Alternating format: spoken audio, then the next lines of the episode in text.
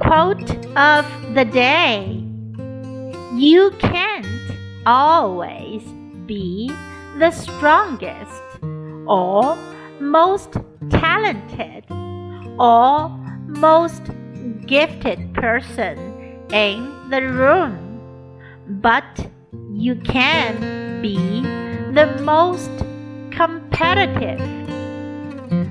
Competition allows you to influence your opponent. By Pat Summit. 你不可能总是人群中最强壮的人，或最有才华的人，或最有天赋的人，但你可以是最有竞争力的人。竞争可以让你影响你的对手。You can always be the strongest or most talented or most gifted person in the room, but you can be the most competitive. Competition allows you to influence your opponent. Word of the day competitive. Competitive 竞争的，与什么一样好，比什么更好的，有竞争力的。